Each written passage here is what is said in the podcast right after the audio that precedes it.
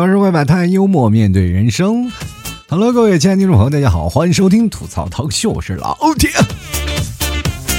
本期节目是由我们第一名的柚子、第二名的一麦小海，还有第三名的听众没有名字啊，非常感谢上三位听众朋友支持老 T。本期节目是由以上三位听众朋友友情赞助播出。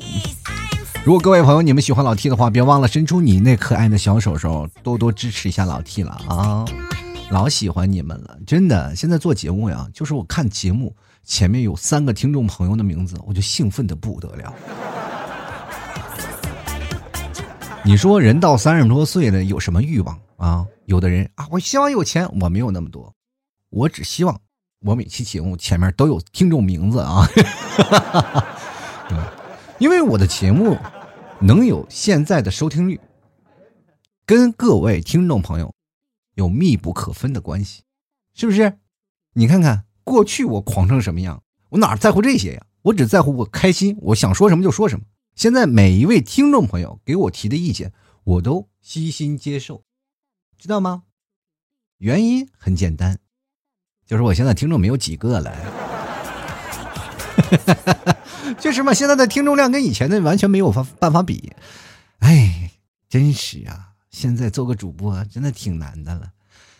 前两天有个听众朋友跟我说：“老 T 啊，你知道你为什么这段时间收听量下降这么厉害吗？”我就跟他说：“是不是跟我是男的有关系？”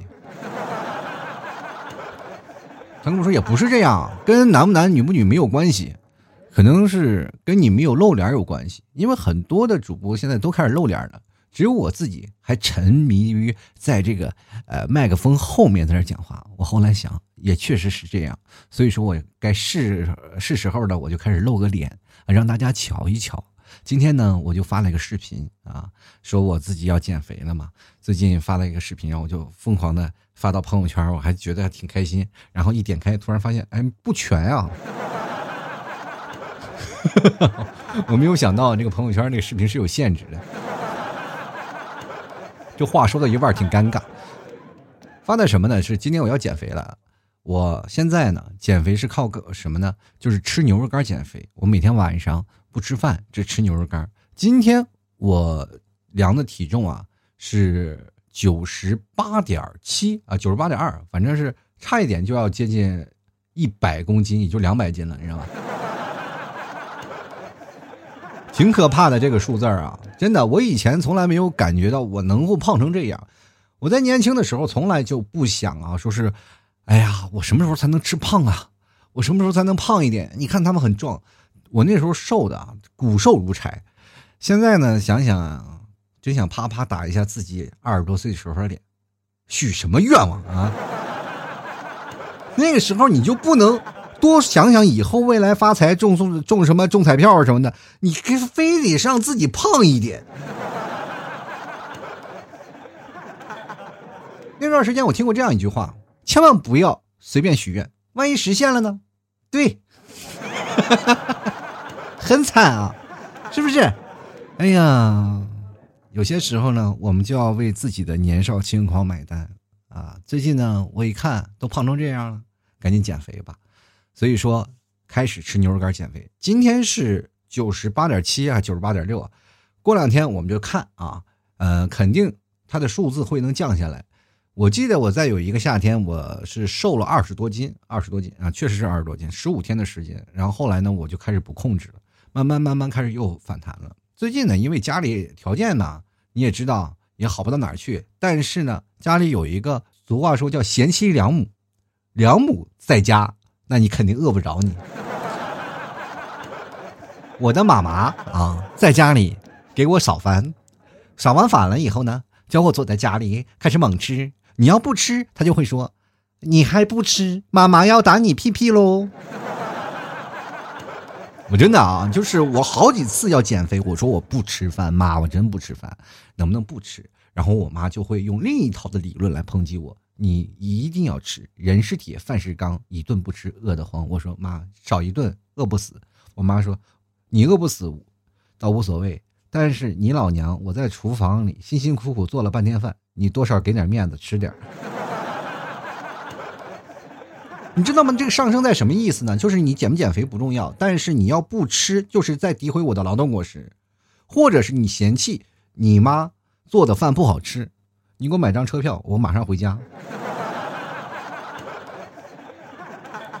真的挺难啊，没办法，那一次减肥就被这样慢慢的给消磨掉了。还有一次，我又开始准备说，我说妈，我要减肥了。啊，我晚上能不能不吃饭？我提前打好报告了。我说妈，你晚上少做一点啊，不要做我这一份，给你们三个吃就可以了啊。我不吃了，我晚上呃要减肥，我吃牛肉干减肥。后来呢，我妈又跟我说了一顿啊，说你不吃饭怎么可以呢？对吧？你一定要减肥，你天天待在家里，你一定要运动啊！你要去运动，知道吗？你必须要运动。从此以后，我不仅要吃饭，我还每天要定时定点的出去溜达一圈。就是哪怕在疫情最严重的这几天，我劝我爸妈我说不要出去，不要出去溜达。我妈一直要劝我，哎，多出去溜达溜达吧，溜达溜达吧，逛一逛吧。其实那个时候，我们每个人啊，包括我们现在好多年轻人，对自己的父母都没有办法去说通嘛。比如说，我们想要跟自己的父母说。哎，不要出去了啊！外面很危险的。现在这段时间正吃紧的时候，能不能在家里不要给祖国添乱了？妈妈完全不听啊！他们说现在这没什么事儿啊，你看看大家都防护的挺安全，没什么事儿，戴不戴口罩无所谓。你再疯狂的劝他们都不行，他们一定要去下楼溜达，不溜达就不行。这个时候我就觉得，哎呀，内心是崩溃的。我觉得啊，我完全劝不动他们。这个时候再一想，哎呀，不养儿不知父母恩。但是呢，当遇到重大的事情，我知道曾经我的爸爸妈妈逼我学习，他们也挺不容易的，实在是像极了那个时候我父母劝我好好学习，天天向上啊。就是最近我看了一个新闻，现在不是很多的欧洲国家开始已经封城了嘛？好多的国家不能出。我今天看到一个特别有意思的消息，也是很多的外国人啊，就必须要出门溜达。你看意大利市长都出来去驱赶民众，让他们赶紧回家去啊，都疯狂了。还有发什么搞笑视频的这样说，你说市长出来去驱赶人民，让他们回家，他就不怕被揍吗？我当时心想，哇，市长出来了，哎，还没有保镖。当然，我们可以看到那个实况特别紧急。然后按照我们现在过来人的身份，因为我们现在已经开始逐渐每个地方都开始解封了嘛，很多地方，包括最严重的湖北地区，已经开始好多地方都开始通快递了。而且今天我看了一条非常振奋人心的消息，就是武汉啊开始堵车了，这就说明什么了？很多的人都出来了，而且相应的解封的政策，小区的解封政策也开始逐渐实施了。还有湖北的这些务工人员也开始要返到各个城市开始上班了，就说明我们现在好起来了，对吧？开心死了。包括今天我很多的武汉的听众朋友找我来发消息说：“老 T 能买东西了吗？”我说：“当然能买了。”他说：“哎呀，是不是现在快递通了？”我说：“还没有，再等等。” 是迫不及待了，我这不憋了好长时间想网购了，是吧？所以说，在这段时间呢，马上就要解封的武汉，我想跟各位朋友说，包括每一位听众朋友，可能听我节目的武汉的朋友，你们有私家车的是啊，在马路上走的时候，尽量给快递车让一让啊，让快递车先走啊，幸福你我他，因为这段时间滞留的物资，我可以。用那种想象跟大家说，堆积如山啊！然后今天我还看到好多消息，除了意大利了，西班牙啊，最有意思的一条消息就是西班牙。西班牙是有一条消息，就是大家不能出去啊，不能出门。但是出门的时候，你比如说你遛狗是可以的。于是乎就产生了花样的遛狗大赛。但是我看到了视频，有好多那种遛狗的倒无所谓啊。那你遛遛个玩具狗，是不是有点太过分了呢？那家伙是烧电池的，你是多费电呀？不知道要节约能源吗？而且最惨绝人寰的就是，好多人家里没有狗，但是他没有出去的理由，于是乎就借邻居的狗去遛，把狗遛的在马路上就瘫在那儿了。有一只狗居然一天被遛三十三次，你知道吗？朋友们，如果这件事情放在我们身上，我们回头去想一想。父母如果要出门，一定要拉着你出门，然后你一天你刚回到家就被拉出门，刚回家就被拉出门，你内心是怎么样的？是崩溃的。狗也一样，瘫在地上死活也不起来。我就觉得这些人们这实在不行，你就是哪怕以遛狗的名义出去溜达，但是你想出去溜达，能不能把狗抱起来，是吧？你抱个小狗也可以。现在好多人遛狗，遛的都是大狗，你也抱不动，是吧？哎呀，这是今天有好多看国外的消息，特别有意思。就比如说，你看啊，这个澳大利亚这个总理啊，就发布了一条消息，说是在澳大利亚感染病例最大的来源是来自于美国啊。就是现在出了一个新鲜的事物，他就说澳大利亚现在确诊新型冠状肺炎的病例呢，目前已经累计是破千了嘛。然后他们那个新闻网就报道了，是吧？他们莫里森总理说，在三月二十日接受他们的。二 GB 电台采访时就表示呢，说在澳确认新冠肺炎病例中，大约百分之八十是海外输入病例，或者是与从海外回来的人啊有过直接接触的人。那么在这些病例中，大多数病例都来源于美国啊。当然，上莫里森还表示了，我认为没有任何迹象表明任何国家，包括中国，在故意做任何事情啊。听这个消息啊，我就跟各位朋友为什么要说这个消息？因为前段时间。他们有太多就诽谤我们国家的事情了，对不对？那段时间我们在最严重的时候，他们还冷嘲热讽。现在他们着急了，然后需需求什么呢？为什么要他们要说美国？你去想，在澳大利亚一直是美国的狗腿，好吗？然后在这个时候，为什么在他们紧急的状态会想到我们中国了呢？很简单，就想抱抱的抱一下我们的大腿嘛，对吧？哈哈。你终于明白了什么叫做有物资了，是吧？都希望我们中国可以去给他们捐物资，不鸟他，对吧？是不是？什么时候我们在这个怀疑？今天看这条新闻，我都有点怀疑。我说，哎，什么时候口风变了？这以前不是和美国穿一条裤子吗？你看啊，看完这条新闻，你就会怀疑他的下一步就要朝我们国家啊开始借物啊啊借资，还有借人了。哎呀，你看他之前不是这个态度啊。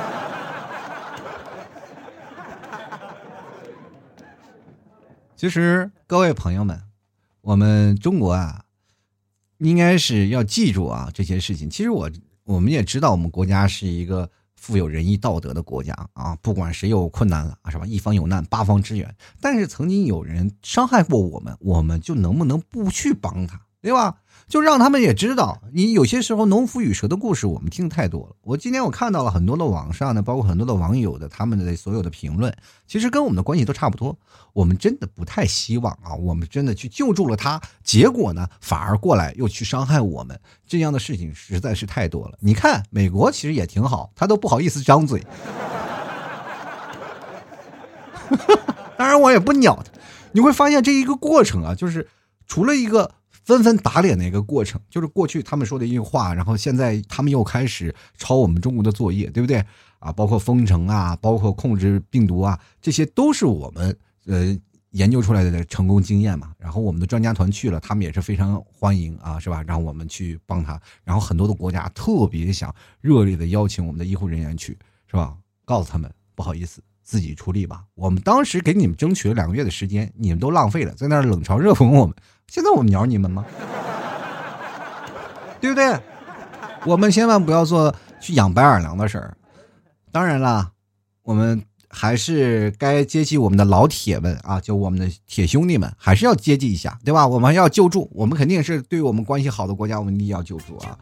然后你仔细想一下，朋友们，我们看看这场事，呃，这场事情发生了以后啊，呃，仿佛像一场游戏，狼人杀，是怎么回事呢？你比如看，我们在干什么呀？在找狼啊，各自找狼的过程。每个国家都是是吧？各自有各自的角色，是吧？我们中国就是个民嘛，对吧？一开始他们一直就是在疯狂说啊，我们国家是狼人，我们国家是狼人。后来是吧？当我们国家就是被验完了以后，我们是良民，没有问题。但是现在狼还在这些国家当中，我们要找到他啊，对不对？现在预言家还没有跳出来啊。但是已经有好几个人啊，好几个国家已经跳出来当预言家了，是吧？已经开始纷纷指责这个，纷纷指责那个。预言家已经出来验人了啊！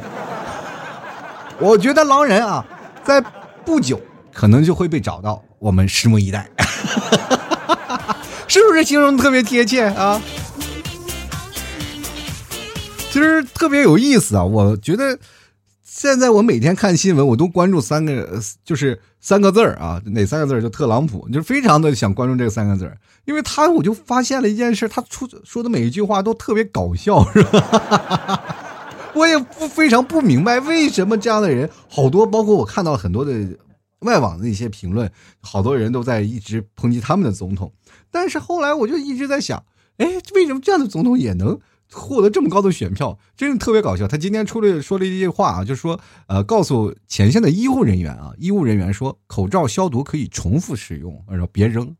然后好多人开始纷纷指责啊，说啊，你怎么可能会不 一口罩还能不什么废物利用什么的？当时我就想到了，哎呀，我们国家的废旧的口罩特别多，当时你要说的话，我们打包全送给你。是吧？不处理了，直接打包封存，哎，给你发过去，你们消毒自己用，自己用。但是各位朋友，你没有发现这段时间大家每个人都戴口罩了，是吧？上班也戴口罩，然后出门也是戴口罩。但是你戴口罩了会有什么感觉？很简单，就是你戴了口罩，你会发现你一照镜子，哎呀妈呀，变帅了啊！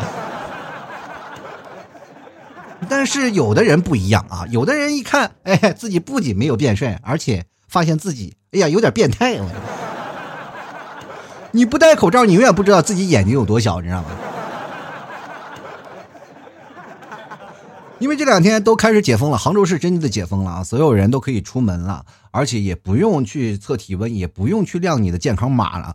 这个时候，我们就会感觉到，现在杭州已经走到了全国的第一第一位了吧？第一个开始解封的一个城市，然后慢慢很多的城市也开始效仿了，包括我今天看到好多南京也开始去解封了。所以说，各位朋友，好消息会不断的。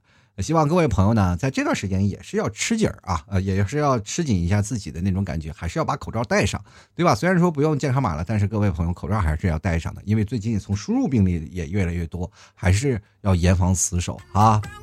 然后今天呢，呃，就是解封了的嘛，我就去我朋友家了。然后我们一帮人就聚一聚嘛，好久不来了，说去去这个地方，然后去吃饭。因为都是知道的，就是在本地自己家隔离的，肯定没有什么症状的。我们一帮朋友，然后去那儿吃个饭嘛。然后我那个朋友是单身，一个人在家，他平时都憋疯了嘛，一个人。我们都有个朋友群嘛，对吧？朋友群。然后她是唯一一个单身的女人，呃，年龄也不小了，挺大的了啊，是吧？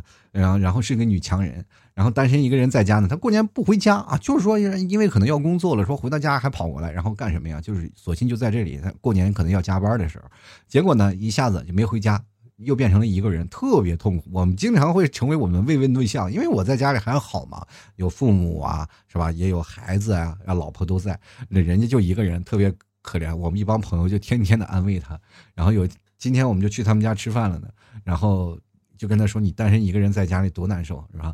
不过他那段时间也挺好的，然后一进他们家我就看到了一个他双十一心血来潮买的那个叫做跑步机，知道吗？我就觉得这个挺好的嘛，哎，你这不有跑步机？但是呢，我再仔细一看，我严格意义上，它可能对我们来说呀，就不应该叫跑步机，应该叫晾衣架，你知道吗？哈哈哈哈哈然后我就跟他说：“我说，哎，你这这段时间宅在家里，没有少也没少时间用它跑步吧？你说挺羡慕你的，至少有个跑步机，不像我每天让我妈拉出去遛，是吧？但是我觉得你有一个跑步机，我真的是很羡慕你的，是吧？但是你现在啊，虽然说这疫情过去了，你不用了，也不能用来堆杂物或晾衣服吧？你这种行为，我告诉你就属于卸磨杀驴啊！我。”然后他就跟我说：“哎，你可别说了，哎呀，你快别说这个跑步机了，就因为这个跑步机，我丢老鼻子人了。我跟你说，在家里啊，不是跑步吗？在家我就一个人，是吧？肯定宽松点嘛，我又不带文胸什么的，是吧？我就跑，就说跑跑跑，就发现不对，是吧？按照体力来说呢，我是再跑个半小时是没什么问题，但是我还不得不停下来休息，没办法，这胸磨的太厉害了。”你说后来呢？我就想个办法嘛，反正我一个人在家无所谓，但是也不能不穿衣服吧，得吸汗吧。然后就专拿了件旧衣服呢，然后当跑步的衣服，然后把胸前挖两个洞，完美解决问题。我说这也不丢人，这是丢人的事在哪儿啊？他跟我说：“你别着急啊，那天我不是饿了吗？我点了个外卖，但是我把挖洞这件事情给忘了。去拿外卖的时候，外卖小哥盯着我，他脸红了。”外卖小哥爆出了一副特别吃惊的眼睛，看着我说：“大姐，最近疫情比较严重，你不要这样。”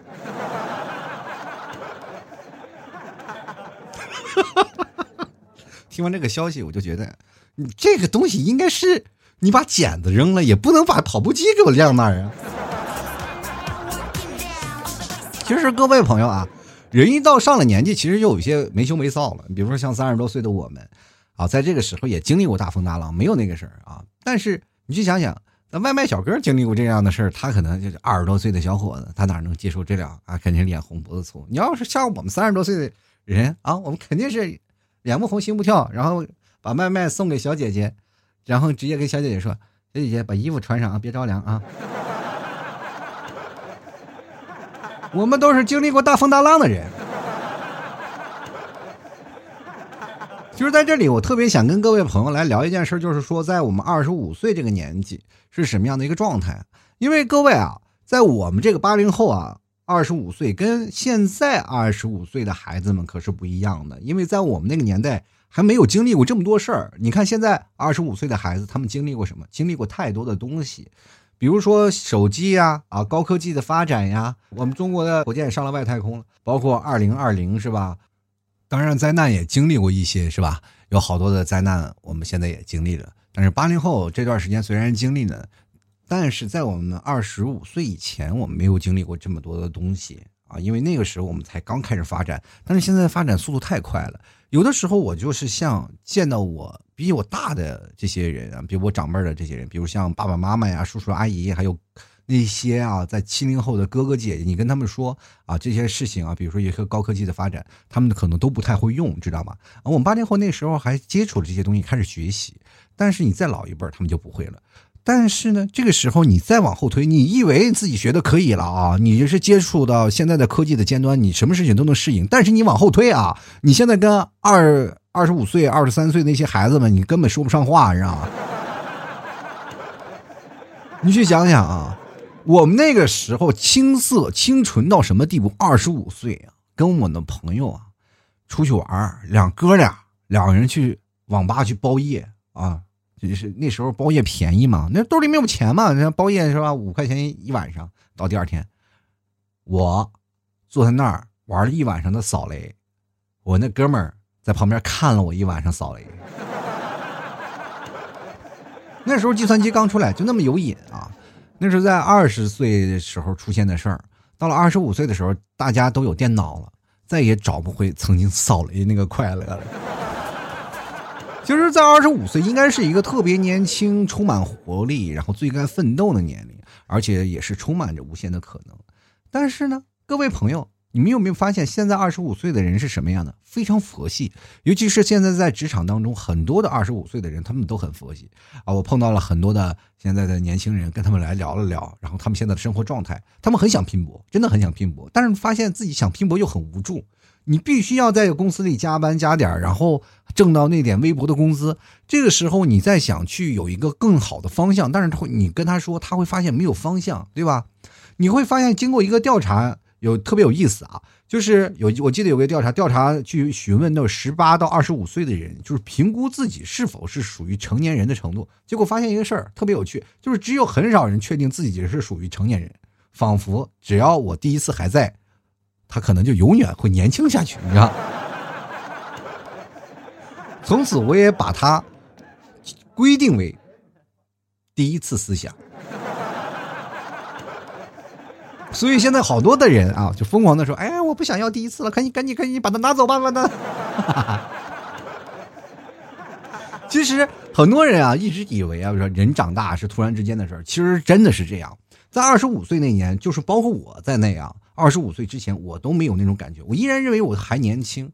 那个时候我没有谈恋爱，我还是个单身。我有一个姐姐跟我说了一件事儿啊，就是你今年多大了？我说二十五岁，特别好的一个姐姐。然后我跟她说。哎，我还年轻，二十五岁，没什么事儿。然后他就跟我说：“你要知道，你人只要过了二十五，那个数字啊，那个就跟坐了跑车一样，瞬间就跑过去了，你都没有办法来得及反应。”我当时我总是认为这是个笑话，结果一晃眼之间，我已经三十六岁了，真的毫不夸张啊！这个岁数特别大，而且你会发现每天过的时间特别快。比如说上一期节目我还做着呢，但是这期节目我都发现，哎呀，今天又周日了吗？以前是啊，按天过的，现在就开始按秒了。我这，我们经常会想啊，有句话，各位朋友知不知道？就是说啊，呃，长江后浪推前浪，前浪死在沙滩上。这句话可能现在很少有人说了，但是我们过去经常会有人说。可是呢，在二十五岁这一年，当你以为自己是前浪的时候。其实你已经被拍在沙滩上了，真的。现在好多的年轻人特别厉害啊，就是自己没有意识到自己是个后浪了，已经。就自己总以为自己哎，我还是个后浪，结果再一走，哎，我怎么趴在沙滩上了呢？而且现在普遍的人。怎么去认为自己是前浪呢？很简单，就是你被催婚的开始，就说明你是前浪了。你知道吧？你从二十到二十五岁之间，其实，在谈恋爱的时候，父母是不会过于去干涉的。但是你过了二十五岁之后，父母干涉你的婚姻开始越来越严重，他每天会催婚，催到你结婚为止。而且这个时候呢，他们也是疯狂的去吸收各种营养啊啊，或者是也吸收周围的老太太的各种的情报，然后来给你安排相亲的对象。其实，在这个相亲的过程当中，还会出现很多的问题，就是父母他们对你未来的掌控。现在中国对于父孩子的掌控能力啊，就是特别严重，就是很多的父母会把自己的爱全部投入到自己的孩子当中。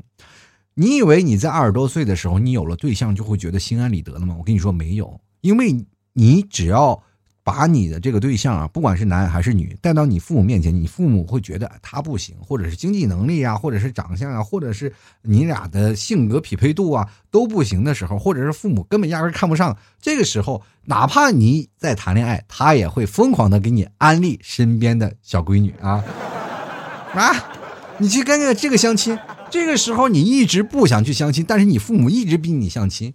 这样会影响你的生活的状态，而且你们俩的感情也会容易受挫。现在很多的年轻人最讨厌这一点，就是父母的干涉。我跟各位朋友讲，在二十多岁的时候，你如果二十五岁你还没有自己的能力啊，决定我能够娶她的能力，还还犹豫不决，就很容易被父母干涉。这个时候你该怎么决做决定呢？对不对？其实现在很多的人啊，就经历过这样的事儿啊，他们本来是有女朋友的啊，或者本来是有男朋友的。恰恰因为父母的干涉而最后落了单，一直不敢找，然后父母也着急，父母也后悔。其实这件事情太多了啊，有好多的父母他们都会出现在这样的事情。如果你的父母也会啊这样的强势干预你的生活，在二十五岁这一年，你把这期节目给你的父母听，让你的父母也知道，其实这样的事情发展到最后最后面其实是悲剧的。他们作为爱情就是一种交易啊，就觉得啊，他的经济条件比较好，你未来的生活也会过得好。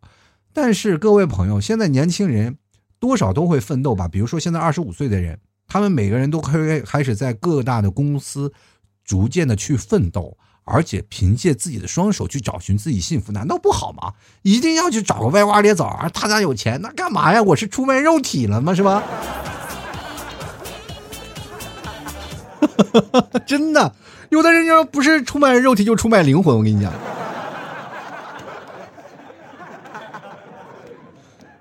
而且好多人一直在想，年轻人不谈恋爱嘛，就是在二十五岁之前不谈恋爱。我觉得，我就觉得这部分年轻人是最悲哀的。我特别想跟他们说，二十五岁之前你一定要多谈几次恋爱，这样你才在后来的爱情当中，你才有明白哪个人才是属于你的，知道吗？我身边有几个好的。小伙伴们啊，二十五岁之前不谈恋爱，没有谈过恋爱。我跟他说：“你为什么不谈恋爱？”他说：“我那时候愿意学习，而且我不愿意在校园里谈恋爱。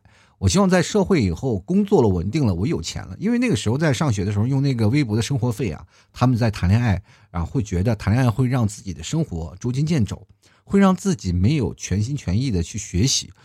我就说你为什么跟我们不一样呢？我们那时候谈恋爱就是为了能吃饱饭，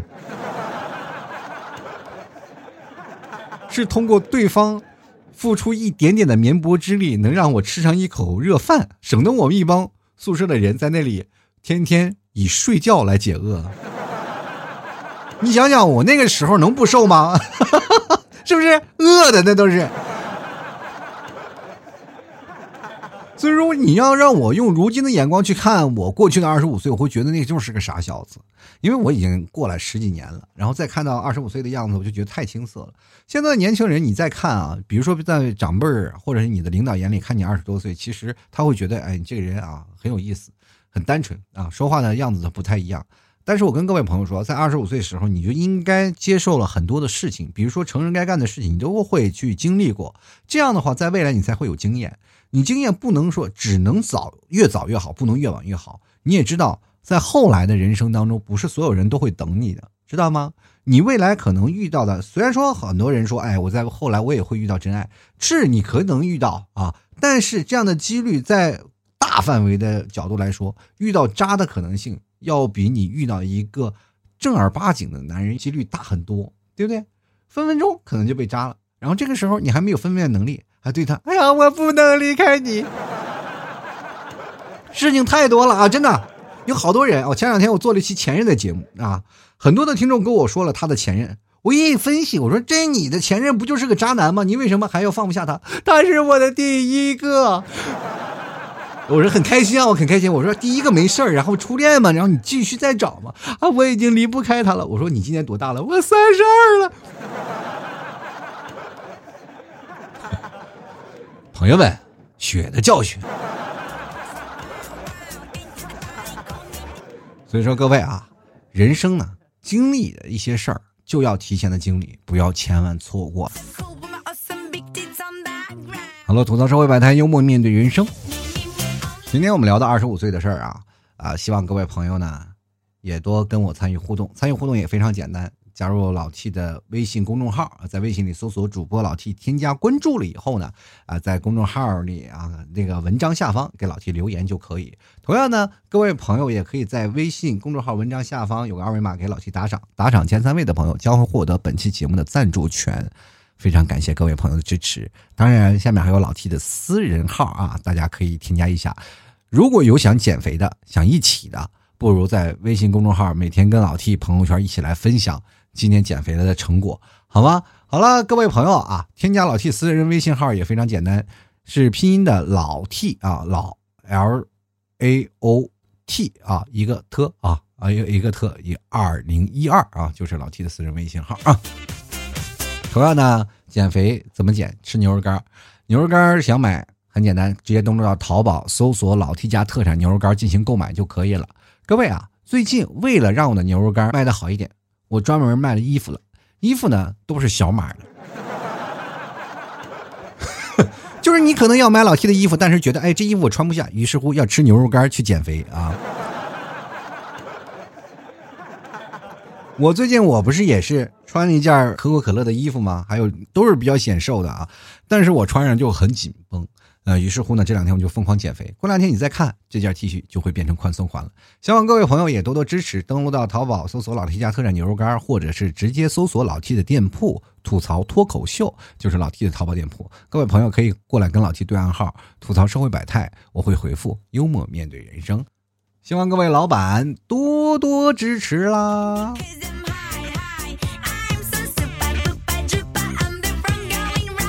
好了，接下来的时间让我们看一下听众留言啊。第一名叫克莱的听众朋友，他说正处在一个人生巅峰的时期，有欲望很正常，一天三次不成问题。一天三次，等你到三十多岁的时候，你可能哈哈哈哈三天一次都不行。你知道男人最怕的是日子是哪个吗？啊，知道吗？男人最怕的日子就是一日一月三十一日，女人最怕的日子。是十二月一日，是不是有些内涵了呢？进来看看咕噜人啊，他说了，我二十一，欲望倒不是很强，只想要钱，我是不是废了呢？你不废，我我到三十多岁呢，我还想呢，我只想要钱呢，但是问题要不到啊。要钱也挺好啊，过路人这位朋友，你二十一岁要钱也挺好，但是一定要选好地方，知道吧？比如说，你选择的碗呀、穿的衣服呀，一定要合体，而且那个碗呢，一定要破旧，不能拿新碗。然后找地方呢，一定要找那些没有同行的地方再要钱，你知道吗？否则有同行的人是吧，会以为你占了他的，会因为你占了他的地盘而去打你一顿。所以呢，要钱不要紧，关键是要保护好自己的身体。进来看，别想太多。他说今年二十一岁了，啊，十二岁出来打工，打到现在，除了钱也没啥想要的了。你也是想要钱，那我还是要推荐你一下，找一个好的地盘啊。其实很多人啊，出来打工比较早。你看，十二岁出来打工，那时候，呃，打工你可以告你的老板，然后从你的老板那边讹一部分钱，因为是雇佣童工，他们要罚钱的，你知道吗？其实这件事情你说出来，其实有搞笑的事儿啊。我拿一个搞笑的、比较轻松的身份来来跟各位朋友来聊。其实我知道，在十二岁出来的时候，工作特别苦，因为还是孩子。然后十八岁咱们才成人嘛，但是人在十二岁就已经开始工作了。这个无外乎几点，就是可能因为经济压力，还有家庭条件有关系。最近我看到安家，大家都知道吧？其实这个事情我们可以看到啊，都有我们现在好多社会当当中的一些缩影。对不对？比如说像房自己最早想上大学上不了，然后让父母说逼着要嫁人呀，给家里打工啊，挣钱呀，这个就是最早以前啊很多贫困区的一些缩影。然后所以说，孩子在十二岁的时候出来，你会发现一点不一样，就是他在二十一岁的时候，要比那些在二十八岁、二十九岁的人，可能心理年龄还要大，因为他们的成长度也特别多，他们见识过太多的东西了啊。这个是这个时候你要明白。如果早出来的孩子早当家，最早以前我记得在温州，温州啊，在温州这块儿就是很多叫做温商啊，温商遍布大江南北。我最早以前就，你知道我家是，呃，在内蒙古锡林郭勒大草原，这属于中国最北部的地区了吧？都有那些温商啊，怎么来背着行囊啊，十几岁的孩子跟着爸妈一起来做生意。包括现在我们那个小城市，所有的大型商场全是温州人建的。老有钱了，你瞅瞅瞅，我们这些本地人 出来了，也是给别人打工，当不上老板。所以说呀，有些时候呢，呃，你要看见多识广嘛，对吧？继续来看看这这位叫咩的听众朋友，他说：“你好啊，要一份老妈蹄花，不要老妈，不要花，要老蹄啊。”然后括弧那叫老 T 是吧？那你下次不要老 T 了，你要带老 T 呢，我必须把我们家牛肉干烧上。来吧，来一斤吧。就来看看修普若斯啊，他说给我来一个波霸奶茶，不要奶茶就要波霸啊，你把那霸也去掉好了呗。修普若斯应该是个男生吧？那把把霸子去了吧。说把霸去了是吧？就要波咋了？是吧？把霸去了还要波有啥用？我们就来看看啊，这八九啊，他说上班的我只需要快递小哥送免费的午餐就好。上天上帝没有免费的午餐送给你，快递小哥也不是上帝，关键快递小哥。他不送外卖，你见谁拆包裹的时候能拆出一个盖饭来？夸夸顺丰小哥，当当当敲门，来，你的快递签收一下，然后打一打开，不好意思，你的饭洒了，我不能要，我就拒收。或者是，比如说晚发了几天，这段时间快递都不给力啊，晚发几天，你那。不叫外卖了，你那叫泔水。你能不能先把快递和这外卖小哥他分好？就是哪怕是外卖小哥给你送免费的午餐，我就想问一下，外卖小哥他本身的主营的业务他是干什么的呢？他是送外卖的，他不是产外卖的。产外卖的是老板，老板雇佣送外卖的小哥，然后把外卖送到你家里。所以说你要想。用快递小哥给你送免费的午餐，对吧？这个件事情呢，只有一个解释，那就是你看上哪个快递小哥了，对吧？说如果快递小哥是你的男朋友天天给你送免费的午餐合情合理啊。我瞬间就感觉啊我替那些快递小哥有一丝丝的担忧。最近我发现一件事儿啊你要看啊很多的小区已经设立什么蜂巢柜啊菜鸟柜是吧？大家可以无接触的是取快递是吧？很多的人呢就是啊，每天要跑到楼下啊，跑到那快递柜面前摁快递，然后快递小哥每天就在那里投递啊，不挨家挨户送了。在这里你会发现一件事情，就是快递小哥跟广大业主啊，就是每个收收快递的人接触的就少了，他们的艳遇是不是也少了呢？有些时候就觉得快递小哥是不是对这快递柜是又爱又恨呢？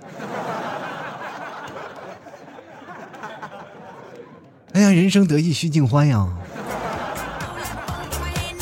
进来看看啊，这位叫 G 的朋友啊，他说啊，我刚刚表白了，还没有结果，我慌了一笔啊！表白慌什么呀？再说了，表白不是当场就给你回应了吗？怎么表白完了还没有事儿啊？就在那等结果？哥们儿。这不是在谈恋爱，你这是在考试啊！谈恋爱的结果，表白的结果就是当场决定，哎，我爱你，我喜欢你。哪有说你看现在求婚哪有说啊，你也嫁给我吧？然后那个女的在那里待了一天一夜，然后盖了个被子睡觉，你还在那里跪着呢。不能够吧，对吧？表白一定要当场表。比如说，你要通过微信啊，或者那些呃现在的社交软件去表白，我觉得那些都是不正统的表白啊，那些都属于怎么说呢？玩玩看，那不够真诚嘛，对不对？好了，我们继续来看看魔音这位朋友，他说后悔现在的工作，但是出去呢，这行又不知道要做什么，感觉也没有那个力量去拼，好难呀！现在真的是啥也不想，就想发财，发财呀！发财挺简单的，真的发财挺简单。你要想发财，很简单，拿个张纸，拿根笔，写发，然后再写个财，把他俩合并，或者是每天去打个麻将，把发财握在手里，不打出去啊，你就有发财了啊。其实人生啊，就是好多人都希望有钱，都希望发财，但是这个跟你自己的努力啊是成正比的。每个人别看他是赚了好多钱，其实他付出的努力要比你多很多。其实我们经常会看啊，这有钱人怎么样，有钱人怎么样。我们看到有钱人，他也是分三六九等的。第一种呢，就是真的你拿望远镜都看不到他，这是真有钱啊，那资产特别多。还有一种人呢，是背负了太多的东西。他比如说他的身家值这么多，你知道身家值这么多是什么意思呢？这是个虚的。比如说他身家值几百亿、几千亿，那他可能每月的工资只有几万块钱。有的人可能甚至没有工资，为什么呢？好多人都有股票嘛，股权嘛。如果他把这些股票卖了，他就可以套现。但是呢，有意外啊，比如说公司倒闭了啊，公司负债了啊，比如说那股市啊一下猛跌了，这个时候你要赔掉很多钱，他们就是资不抵债。于是乎呢，就好多的人就背了债，瞬间一夜成了穷光蛋。破产的人太多了，是吧？哪怕你生产呃申请破产保护，但你现有的资源是吧？现有的金钱你都会被封掉了，被查封掉了，什么都没有了，净身出户了。因为可以看到很多的老板都是这样的啊，所以说他们这些最世界上最虚的就是你的身家。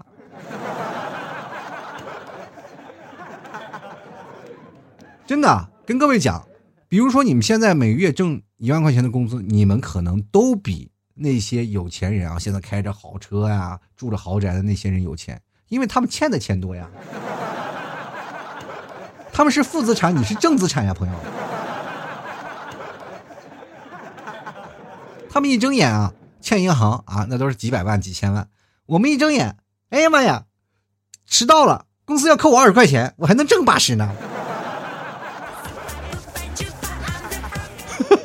是不是？你这个瞬间感觉了，哎，是不是？那些朋友们现在跟老 T 一样的穷苦大众们，突然是不是心情好了一点我告诉你，我就是这么多年靠了这个意念活下来的，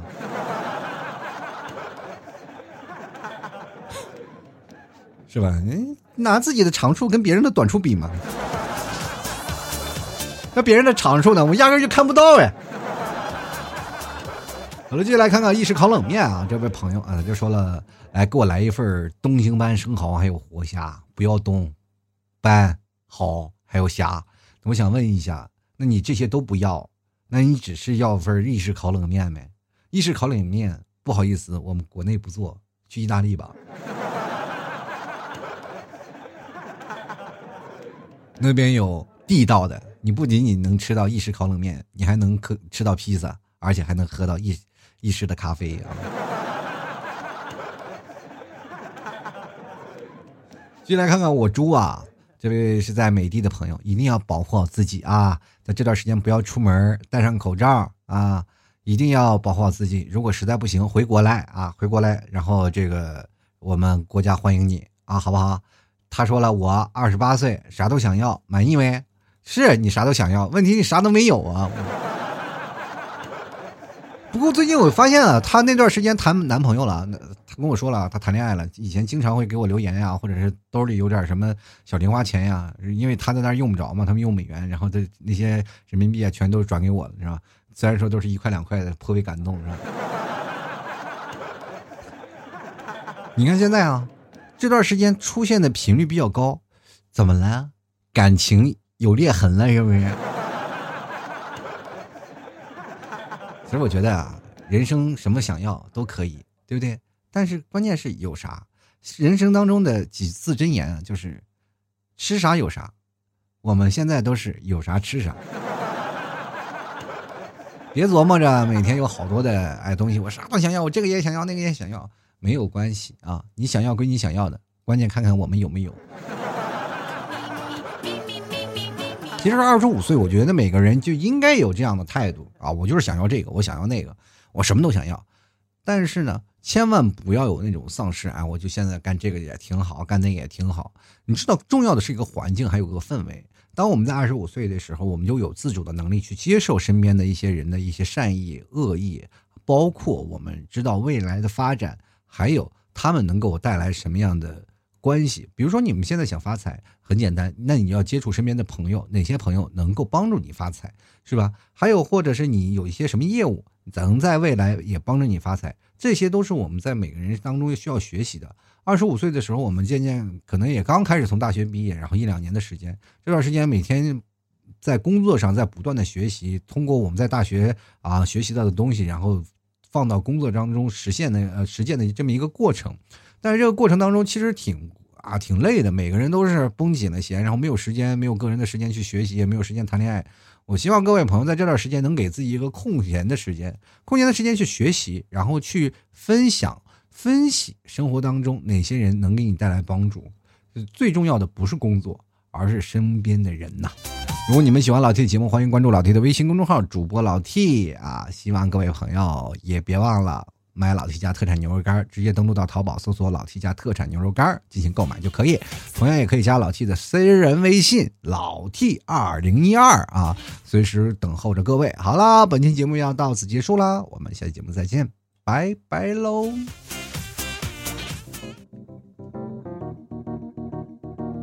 老 T 的节目现在结束，请大家鼓掌。